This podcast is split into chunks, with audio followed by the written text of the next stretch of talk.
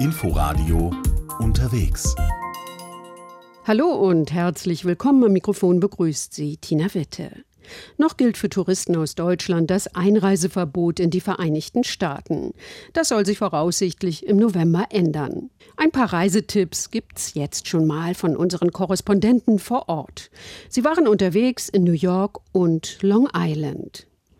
Wenn die letzten Sommertage vorbei sind und die Temperaturen langsam fallen, ist es Zeit, den Herbst zu begrüßen. In Montauk auf Long Island herrscht dann eine ganz besondere Atmosphäre. Denn es ist die Zeit der Blätterfärbung. Kai Clement hat sich das angesehen.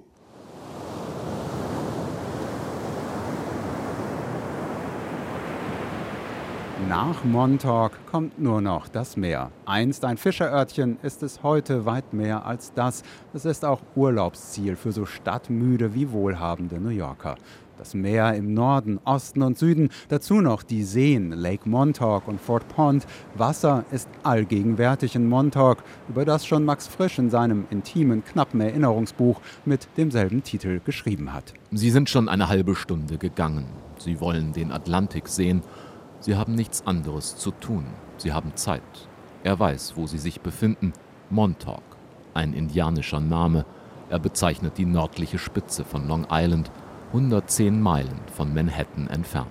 Die Fahrt von Manhattan führt über den Long Island Expressway, schließlich über die New York State Route Number 27, den Montauk Highway die Weltstadt fällt zurück, die Orte werden kleiner, die Namen klangvoller. Zum Indian Summer, den paar warmen Tagen nach dem ersten Frost, explodieren die Farben. In Rot und Gelb und Orangetönen glühendes Laub, am Straßenrand strahlend weiße Holzkirchtürme unter dem intensiv blau leuchtenden Himmel. Dünen, Felsbrocken in die Landschaft geworfen wie von Riesenhand, Gletscher haben sie hierher getragen. Knorrige Wälder in salziger Meeresbrise, durch die sich Wege Wege schlängeln. This is called the Point Woods Trail. Eva Moore hat die Wanderhose in die Socken gestopft, auf dem Kopf die Baseballkappe von der East Hampton Trails Preservation Society, deren Präsidentin sie ist und die sich um das Wegenetz kümmert. Den Wanderstock in der Hand marschiert sie voraus. Oak trees, um, Tupelo, shad, and there are a lot of Eichen, Tupelo-Bäume, Felsenbirnen und es gibt viele amerikanische Stechpalmen. Berglorbeer. Es ist so vielfältig. Die Bäume sind sehr starken Winden ausgesetzt und doch sind wahre Giganten darunter. Und es ist immer wieder wunderschön, den Farbwechsel beim Laub zu erleben. It's always, it's always lovely to see the trees changing. Der Point Woods Trail führt zu einer Steilküste, die das Meer überblickt. Ab und an taucht ein Seehundkopf aus der Brandung auf. Claudine und Jill, Einheimische aus dem Nachbarort, picknicken auf einem Felsbrocken. Oh, warmer weather, beautiful days. Noch einmal wärmeres Wetter, herrliche Tage. Ich liebe das Meer hier. Die salzige Luft, die Wellen. Das ist so entspannend. Und auch wenn das kleine Montauk nicht die großen Wälder der Catskills oder Adirondacks hat, für Wanderführerin Eva Moore ist es schlicht ein magischer Ort, ein Herbstwald wie aus dem Buch Herr der Ringe. To me, it kind of has like a magical feeling, like a Lord of the Rings, you know, when you're in the woods, like, you know, uh, it has that kind of uh, enchantment. In New York City wurde in diesem Jahr ein neuer Park eröffnet. Little Island heißt er. Und das Besondere, es ist eine auf Stelzen gebaute Insel im Hudson River. Antje Passenheim hat sie besucht. So klingt sie, die Diva auf weißen Stilettos, die über dem Hudson schwebt. Michael Wiggins ist hin und weg. Du hörst den Wind, du siehst das Wasser, du bist nah an der Stadt und bist im Park mit anderen. Wiggins ist Mitarbeiter auf Little Island, der kleinen Kunstinsel vor der Westseite Manhattans. Die Klänge entstehen durch kleine Tasten am Boden, made in Germany. Das Aufregende hier sind die Perspektiven auf die Stadt, die du niemals vorher hattest. Der Überblick von 30 Metern über der Wasseroberfläche. Du siehst die Freiheitsstatue, du siehst die Küste von New Jersey und auf diese Stadt, wie du es niemals vorher getan hast. Ein Stück Dubai vor Manhattan, gewachsen aus Dutzenden weißen Betonstelen, deren Form an Tulpen erinnert. Durch ihre unterschiedliche Höhe entsteht eine große Gartenlandschaft auf der Fläche eines Fußballfelds. Landschaftsgärtnerin Sinje Nielsen hat sie konzipiert.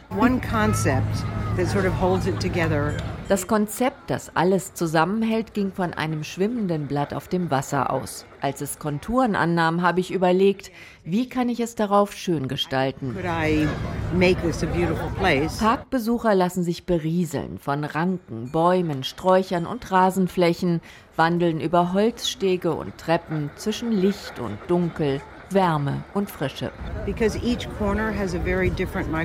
Jede Ecke hat ein bestimmtes Mikroklima. Ich wollte nicht, dass es aussieht wie Disneyland. Eine Idee hier und eine andere da. Ein Blumenband zieht sich als Konstante hindurch. Ihre Lieblingsstellen werden sich mit den Jahreszeiten verschieben, verrät die Schöpferin. Heute liebe ich den weißen Garten und nächsten Monat vielleicht den roten.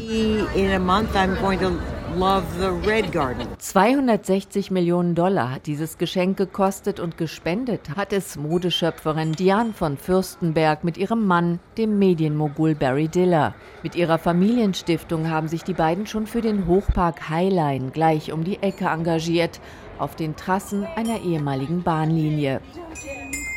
Auf Little Island sollen in einem kleinen Amphitheater Open-Air-Konzerte und andere Veranstaltungen stattfinden. Rund 700 Menschen haben Platz. Mitarbeiter Wiggins mag es lieber privater. Ich mag die kleine Fläche namens The Glade. Du kannst dort was Kleines vorführen, du kannst Sonnenbaden oder Yoga machen. Nicht jeder Anwohner gegenüber dem Pier in Chelsea ist so begeistert. Kritiker fürchten, die Bauweise des Kunstparks könnte Wasserlebewesen schaden.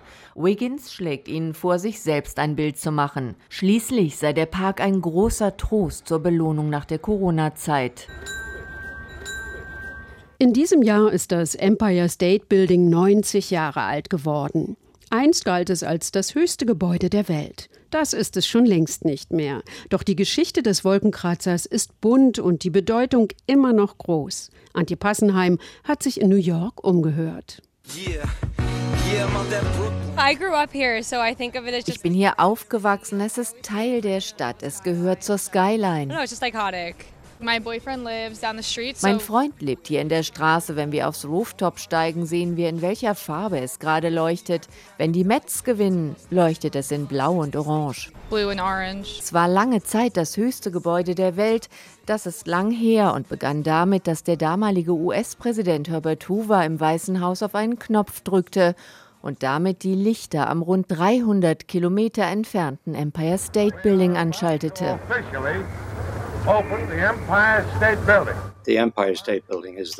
Das Empire State Building ist das wichtigste Gebäude der Welt. Punkt. Ganz einfach. John Toronek hat ein Buch über die Ikone geschrieben und kennt sie in- und auswendig. Das Symbol der Träume hat vor 90 Jahren Rekorde gebrochen.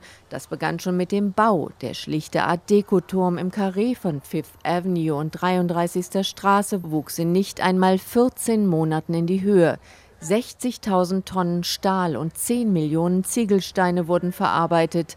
Besonderes Aufsehen erregten die schwindelfreien Mohawk-Indianer. Pro Tag schlugen sie in Vierergruppen synchronisiert bis zu 800 Nieten in das Stahlgerüst.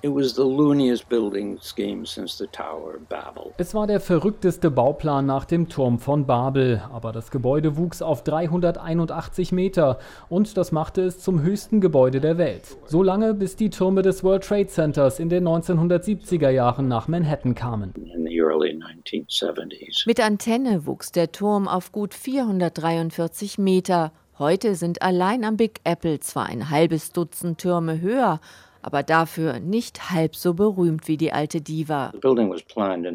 Geplant wurde das Gebäude im Boom der 1920er Jahre. Fertig wurde es dann mitten in der Wirtschaftskrise. Lange standen die meisten Büroflächen leer. Die Gebäudebetreiber griffen zu einem Trick, um den Glamour zu wahren, weiß Toronek. Sie schickten Nachtwächter durch die Räume, die die Lichter abwechselnd an- und ausknipsten.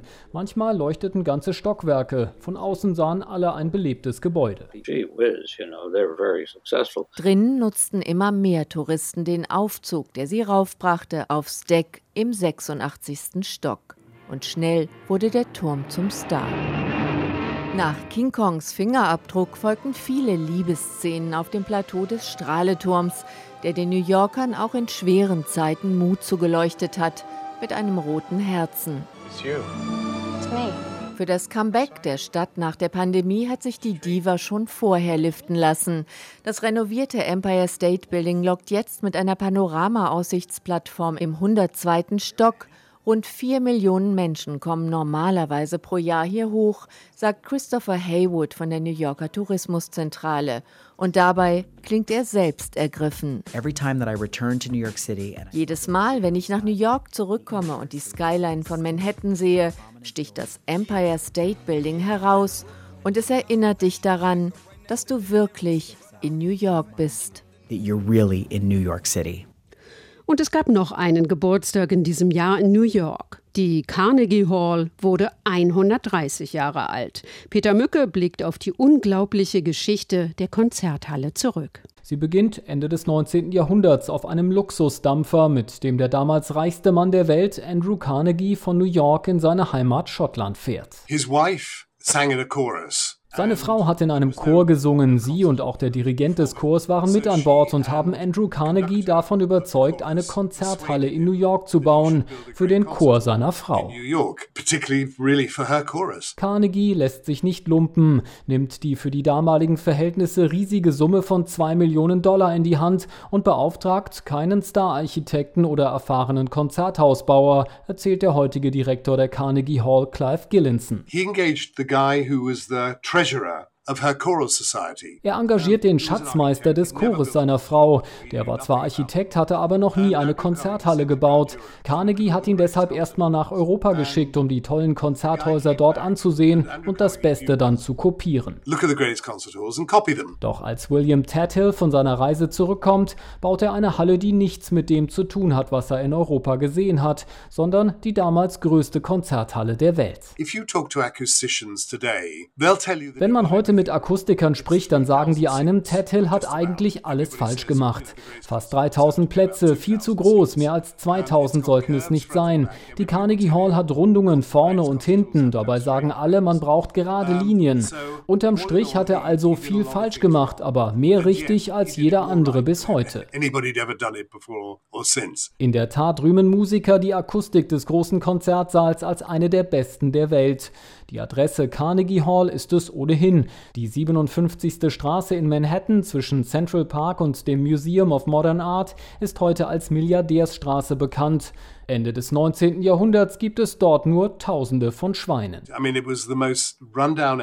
Es war eine völlig heruntergekommene Gegend. Es gab praktisch nur Schweinefarmen dort. Als der Grundstein gelegt wurde, gab es genau ein Gebäude dort, der Osborne Hotel und Apartment Block, und sonst nur Geröll. Um 1891 Publikum dazu zu bringen, die beschwerliche Reise in einer Pferdekutsche auf ungepflasterten Straßen in diese damals abgelegene Gegend auf sich zu nehmen, muss sich Carnegie schon einiges einfallen lassen. Und so lässt er zum Eröffnungskonzert den Star-Komponisten seiner Epoche aus Russland einschiffen, Peter Tschaikowski.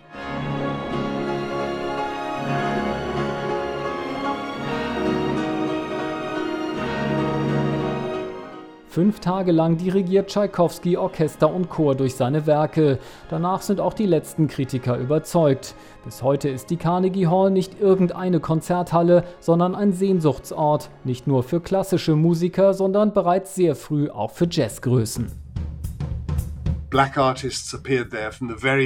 Auch schwarze Künstler konnten dort gleich von Anfang an auftreten. Zu einer Zeit, in der sie in Konzertsälen in der Hauptstadt Washington oder anderswo in den USA längst noch nicht auf die Bühne gelassen wurden. Das hatte schon etwas sehr Visionäres. So there were a lot of visionary things about it. Benny Goodman, Ella Fitzgerald, Charlie Parker, Dizzy Gillespie und Louis Armstrong treten auf. Albert Einstein hält Vorlesungen, Winston Churchill, F.D. Roosevelt und Martin Luther King halten Reden. Und dann gibt es da auch noch diese Beatles aus Großbritannien. And the person who was doing the booking, she die Dame, die damals für das Buchen der Halle zuständig war, hatte noch nie von ihnen gehört. Sie notierte B-E-E-T-L-E-S, volkstümliche Musik. Sie wusste nicht, wer sie sind und konnte sie nicht mal richtig schreiben. Folk group. She didn't know what they were. Der Abend wird trotzdem eine Legende. Die Beatles, damals noch am Anfang ihrer Karriere, müssen mehrfach ihr gesamtes Repertoire spielen. Später stehen dann Pop- und Rockgrößen von Pink Floyd bis Bruce Springsteen auf der Bühne. Dabei wäre in den 1960er Jahren die Carnegie Hall fast abgerissen worden. Das neu erbaute Lincoln Center war einfach größer und moderner. Isaac Stern, you know, the great violinist. Isaac Stern, der berühmte Violinist, hat dann eine Kampagne gestartet und schaffte es, die Stadt zu überzeugen, die Carnegie Hall zu kaufen und als Konzerthalle zu erhalten. Und jetzt im Oktober gibt es auch dort wieder die ersten Konzerte, nachdem die Halle lange wegen der Pandemie geschlossen war. Das war unterwegs. Danke fürs Zuhören. Am Mikrofon verabschiedet sich Tina Witte. Inforadio Podcast.